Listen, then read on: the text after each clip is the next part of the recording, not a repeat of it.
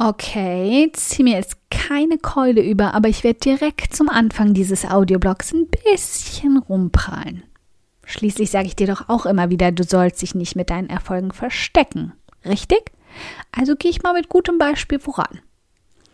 Etwas, auf das ich echt stolz bin, ist die Flut an E-Mails, die seit so einigen sieben Jahren im Online-Marketing nie abgerissen ist und in denen ich immer wieder solche Honigsätze wie Deine E-Mails sind die einzigen, die ich regelmäßig öffne oder von dir lese ich sogar Verkaufs-E-Mails mit Begeisterung oder ich habe keinen Newsletter außer deinem abonniert. Immer wieder lese und die runtergehen wie Öl. Jedes einzelne Mal.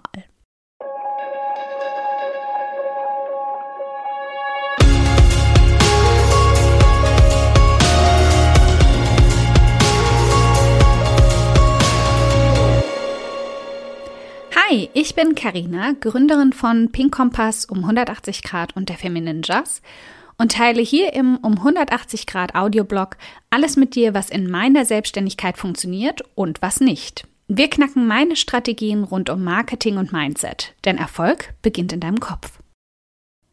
Folge 126.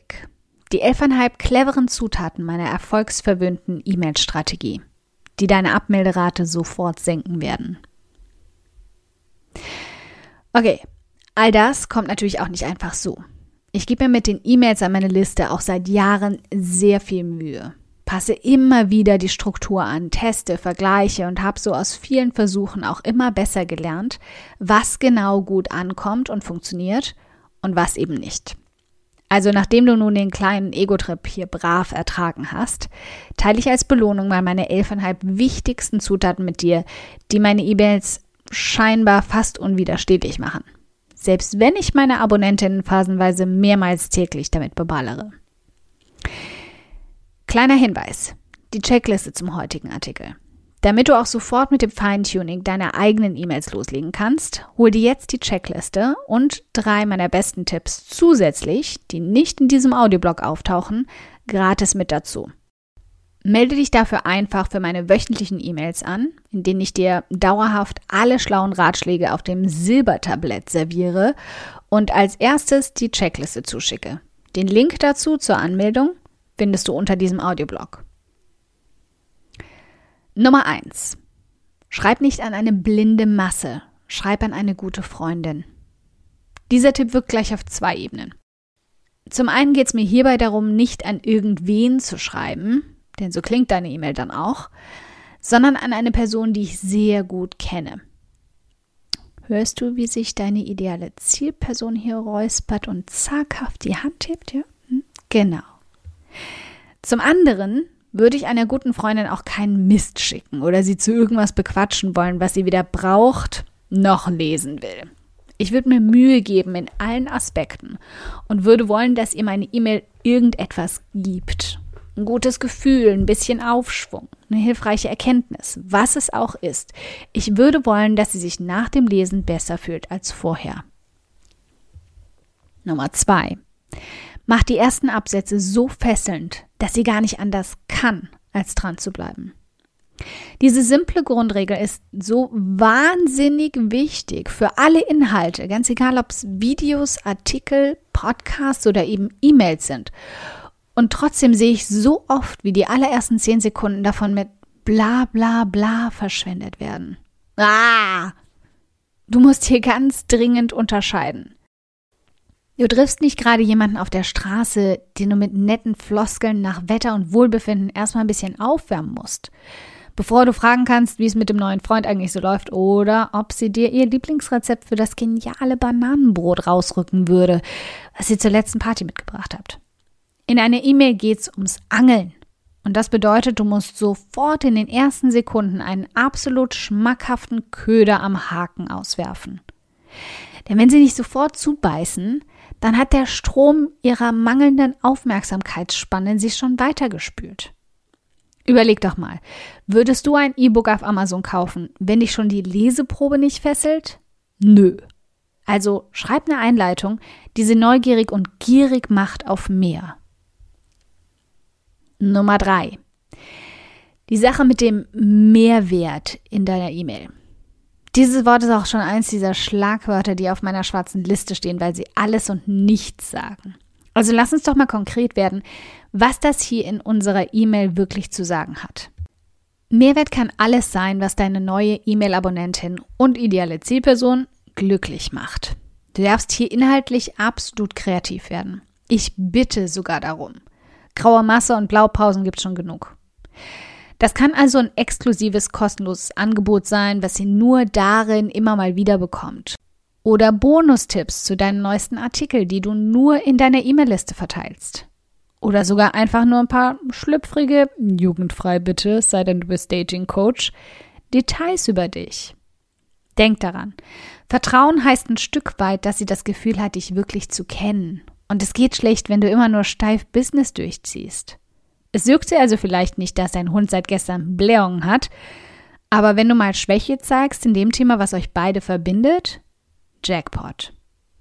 Also, kurz und knackig. Gib ihr einfach mehr von dir in deiner E-Mail. Mehr aus deinem Kopf, mehr aus deiner Hand, mehr aus deinem Herzen. Macht das Sinn? Sehr gut. Nummer 4. Bilder oder keine Bilder? Das ist hier die Frage. Damit kommen wir langsam zu den technischeren Aspekten deiner E-Mail. Und auch hier sind dein Thema und deine Leserin entscheidend. Wenn du Foodbloggerin bist und andere Menschen vom Rezept einer traumhaften marokkanischen Tangine begeistern willst, dann verdammt nochmal, will ich da auch eine dampfende Tangine sehen, bei der mir das Wasser im Mund zusammenläuft. Wenn du selbstständigen Frauen schreibst, kannst du dir das Bild vom Schreibtisch eigentlich auch sparen. Denn leider ist es so, dass E-Mails mit zu vielen, was auch immer das heißt, weiß keiner so genau, Bildern leider auch im Spam-Filter landen. Ein einzelnes, gut geschaltetes und gebrandetes Artikelbild geht aber schon noch durch. Also wicke ab, was wichtig ist. Fotografen würde ich den absoluten Darfschein für Fotos in ihren E-Mails aussprechen, weil es mir wichtiger wäre, dass ich die Menschen begeistere, die die E-Mails öffnen und darüber riskieren würde, dass sie ein paar Mal nicht ankommen. Nummer 5 persönlichem Header oder persönliche E-Mail, bleibt deine Wahl. Jetzt kommen wir zu einem kniffligen Punkt. Wenn Bilder eher dafür sorgen, dass deine E-Mails als Spam geflaggt werden und du sowieso eher E-Mails schreiben sollst, die so wirken, als wären sie von einer Freundin, welchen Sinn macht es dann, Grafiken in den Header, also obersten Bereich, deiner E-Mail zu packen? Sollten wir den nicht einfach mit Text füllen? Ja, kannst du machen. Gibt es absolut nichts dagegen einzuwenden. Oder du setzt auf den kleinen Bonus des Wiedererkennungseffekts und dein charmantes Lächeln, was sicher viele Menschen gerne sehen werden. Dazu kannst du super ein Bild von dir mit dem Untertitel deiner Seite oder einem aktivierenden kurzen Spruch in den Header packen. Magisches Stichwort Personal Branding. Keins von beidem ist falsch, richtig, besser oder schlechter. Nummer 6. Wenn Bilder, dann mach sie auf jeden Fall klickbar.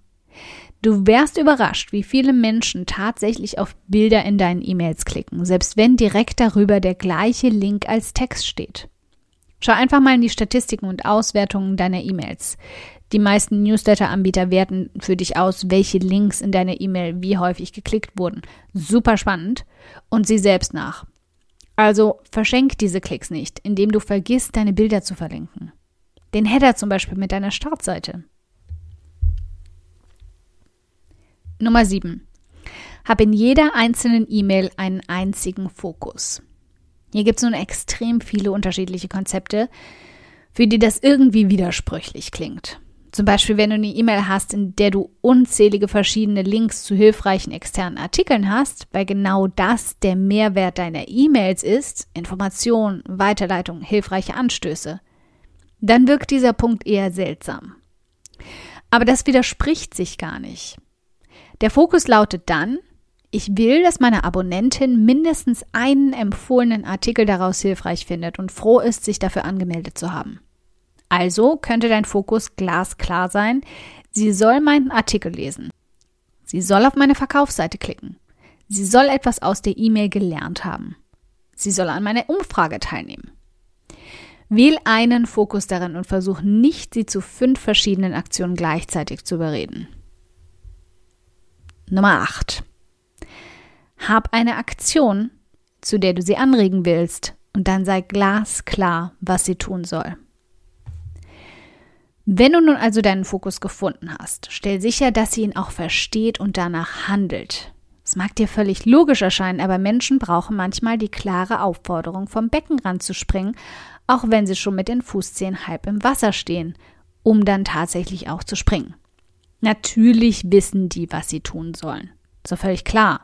Aber trotzdem springen sie oft erst dann, wenn du es ihnen nochmal glasklar sagst. Und mit glasklar meine ich nicht, Carina, es wäre jetzt echt schön, wenn du da im Wasser landen würdest, sondern Carina, spring ins Wasser. Jetzt. Das ist es, was wir in Marketing schlau Call to Action nennen. Also sag ihnen, dass sie jetzt den Link klicken und deinen Artikel lesen sollen. Jetzt, nicht morgen oder irgendwann. Jetzt. Sag ihnen, dass sie sich dein neues Produkt schnappen sollen. Sag ihnen, dass sie dir jetzt in nur ein paar Minuten deine drei Fragen beantworten sollen. Nicht nach dem Artikel, nicht am Wochenende, nicht wenn sie ihre Antworten schon vorformuliert haben. Jetzt. Ungefiltert, unperfektionistisch. Nimm ihnen jede innere Ausrede, die sie noch haben könnten, und sag ihnen, was genau sie tun sollen. Nummer 9. Sorg dafür, dass sie leichtfüßig durch deine E-Mail schweben. Nichts ist digital so anstrengend zu lesen wie ein Textblock. Es sei denn, du liest ein E-Book. Bei allen anderen Texten, bitte sorg für ein bisschen Erholung für die Augen. Verwende viele Absätze, um Augen und Hirn zu entlasten und es leichter lesbar zu machen. Markiere wichtige Sätze in fetter Schrift. Und nein, nicht Schlagwörter. Das ist einfach so oldschool aus 2013. Markiere Linktexte fett und farblich in deiner Marken- oder Produktfarbe.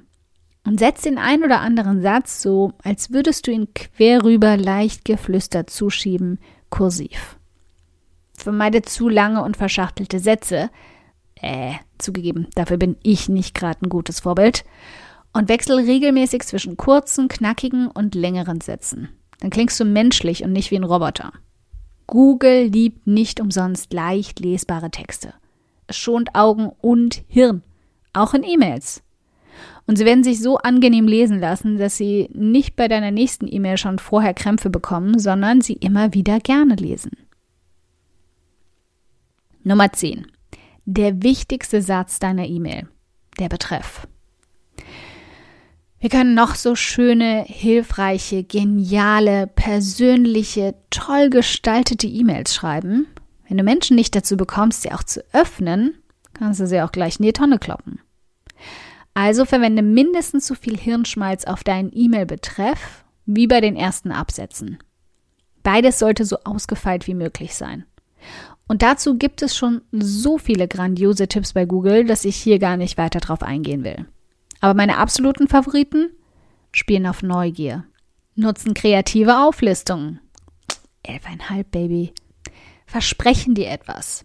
Darauf achten, dass du dein Versprechen aber auch wirklich einhältst. Oder machen dir auch schon mal ein bisschen Angst. Hm, wenn ich so die wunde Punkte Piekserin bin und so. Nummer 11. Der letzte Feinschliff, der ihnen sagt, wer du bist. Okay, nun haben wir uns so viel Mühe gemacht, wirklich auf Kuschelkurs zu kommen, dass sie im Idealfall schon per Du mit dir ist.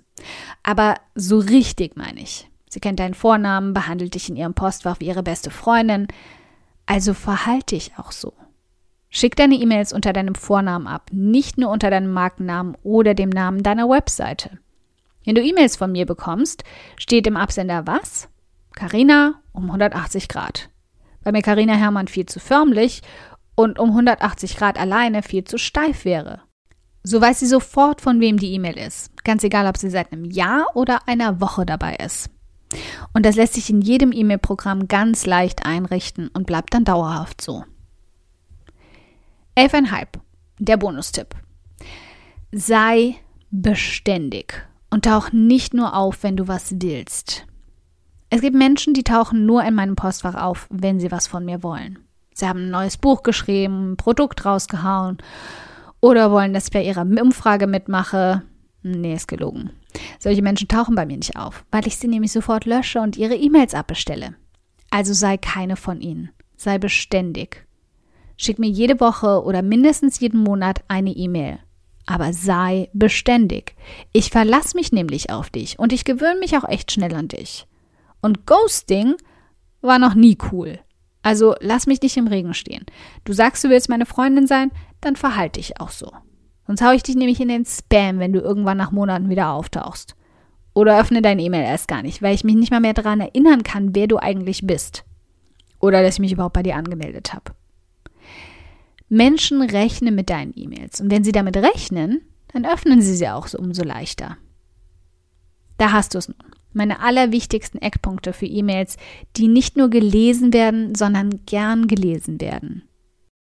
Und wenn du mehr davon willst, dann schau dir das Ganze doch einfach mal so richtig aus der Nähe an und melde dich einfach im Artikel zu diesem Audioblog in der rosa Box für meine E-Mails an.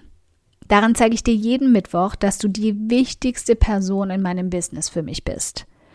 Und jede Woche teile ich da auch wieder ein paar Tricks, die du für dein Business nutzen kannst.